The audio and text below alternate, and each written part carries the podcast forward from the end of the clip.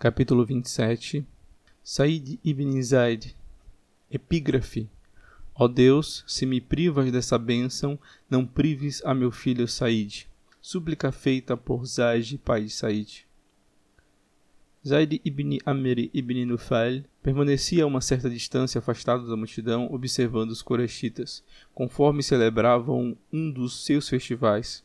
Via os homens com as cabeças enroladas em turbantes de fina seda, pavoneando-se em custosas túnicas iemenitas. Podia ver ainda as mulheres e crianças com camisolões alegremente coloridas e uma esquisita joalharia. Observava o rebanho sendo arrastado por pessoas abastadas que chegavam até a decorar os animais, antes de os levar para o abate perante seus ídolos. Zaid, com as costas contra a parede da caba, disse: Ó povo de Quraish, as ovelhas são criadas por Deus. Ele faz descer a chuva para elas, para que possam beber. Ele faz crescer a relva no pasto, para que elas se fartem. E eis que as abateis, mas não em seu nome. Que pessoas ignorantes sois. O tio dele, Al-Khattab, pai de Omar ibn al-Khattab, foi à frente dele, o esbofeteou e disse: que tu pereças, temos ouvido essa tola fala de ti, tolerado o suficiente, nossa paciência está chegando ao fim. Então Al-Khattab chamou alguns dos mais cruéis membros da sua tribo e os incitou a atacar Zaid. Eles o atacaram e estavam tão determinados na tentativa de o ferir que ele fugiu de Maca e se refugiou na montanha de Hira. Al-Khattab designou alguns dos jovens dos Quraysh para impedirem que Zaid voltasse para Maca. Depois daquilo, ele só foi capaz de entrar na cidade às escondidas. Sem que os Qurayshitas soubessem, Zaid encontrou-se com Waraka ibn Naufal, com Abdullah ibn Jahshid, com Uthman ibn al-Haris e com Umayma bint Abdi al-Muttalib, a tia de Muhammad ibn Abdullah sallallahu alaihi wasallam. Eles discutiram o fato de que, como os árabes haviam descambado para o politeísmo, Isaías disse para os seus companheiros: Juro por Deus, vós sabeis que vossos concidadãos estão em erro e que se desviaram da religião de Abraão, indo contra ela. Se desejais a salvação, deveis procurar uma religião em que podereis acreditar. Os quatro homens foram ter com os eruditos das crenças judaica e cristã, bem como de outras, na busca da pura religião de Abraão. Waraka ibn Naufal tornou-se cristão. Abdullah ibn Jahshi e Uthman ibn al-Haris nada encontraram que o satisfizesse. Quanto a Zaid ibn Amr ibn Naufal, bem, ele tem uma história que iremos permitir que suas próprias palavras nos contem, uma vez que foram registradas pelos historiadores. Ele diz assim: Eu estudei o judaísmo e o cristianismo, mas deles me afastei porque achei que não me satisfaziam. Viajei para longe, norte e sul, leste e oeste, em busca da fé de Abraão, até que cheguei à Síria. Aí ouvi falar de um monge que tinha conhecimento das Escrituras, então procurei e lhe contei a minha história.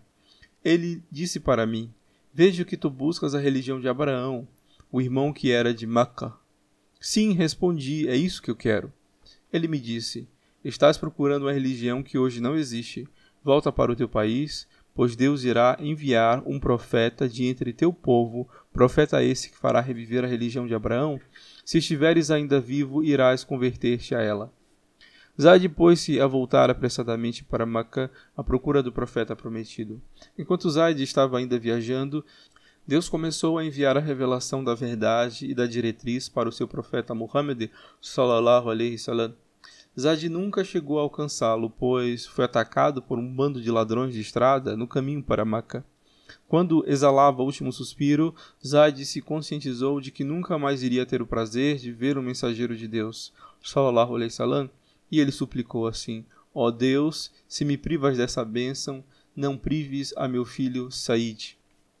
Foi da vontade de Deus ouvir a súplica de Zaid, pois logo que o profeta sallallahu alaihi wasallam começou a conclamar as pessoas ao Islã, Said ibn Zaid foi um dos primeiros a crer em Deus e na mensagem do seu profeta.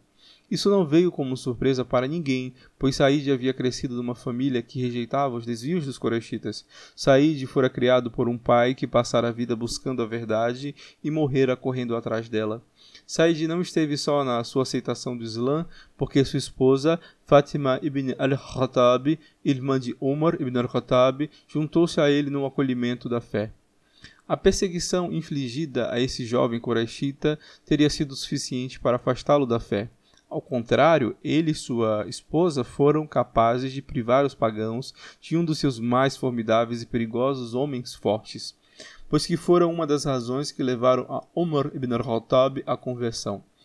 Embora não tivesse ainda 20 anos de idade quando aceitou o Islã, Said colocou toda a sua energia jovem a serviço da sua religião. Ele acompanhou o mensageiro de Deus, sallallahu alaihi wasallam, em todas as batalhas, menos na de Badr, porque na ocasião havia sido enviado pelo abençoado profeta sallallahu alaihi wasallam numa missão separada. Ele compartilhou com os muçulmanos na tomada do trono de Khosroe, da Pérsia, e na expansão pelos territórios tomados do imperador de Bizâncio. Em todas as batalhas ele demonstrou um brilhante valor, coisa que o tornou proeminente entre os muçulmanos.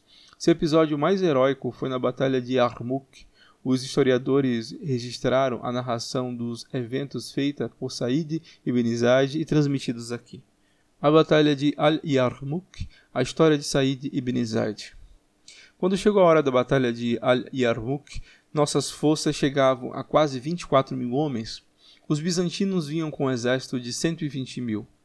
Eles avançavam em direção a nós com passadas pesadas, como se fossem montanhas movidas por mãos invisíveis. Estavam sendo liderados por bispos, patriarcas e padres, carregando cruzes e entoando orações que eram repetidas pelos exércitos que atroavam como trovões.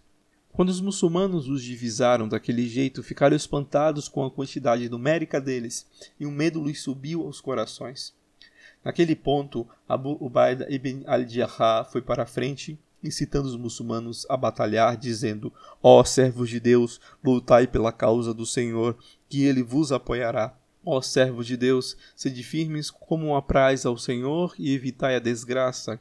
Segurai vossas lanças na frente, protegei-vos com vossos escudos e nada digais além do nome de Deus, sob a vossa inspiração, até que eu vos dê outra ordem. Então o homem deu um passo à frente, saindo das fileiras dos muçulmanos, e disse para Abu Ubaida: Estou resolvido a morrer em batalha. Tens alguma mensagem que queiras que eu leve para o mensageiro de Allah? Sallallahu alaihi wasallam? Abu Ubaida respondeu: Sim. Diz-lhe que os muçulmanos e eu lhe dizemos Assalamu alaikum. E depois diz-lhe, ó mensageiro de Allah, o que o Senhor nos prometeu aconteceu.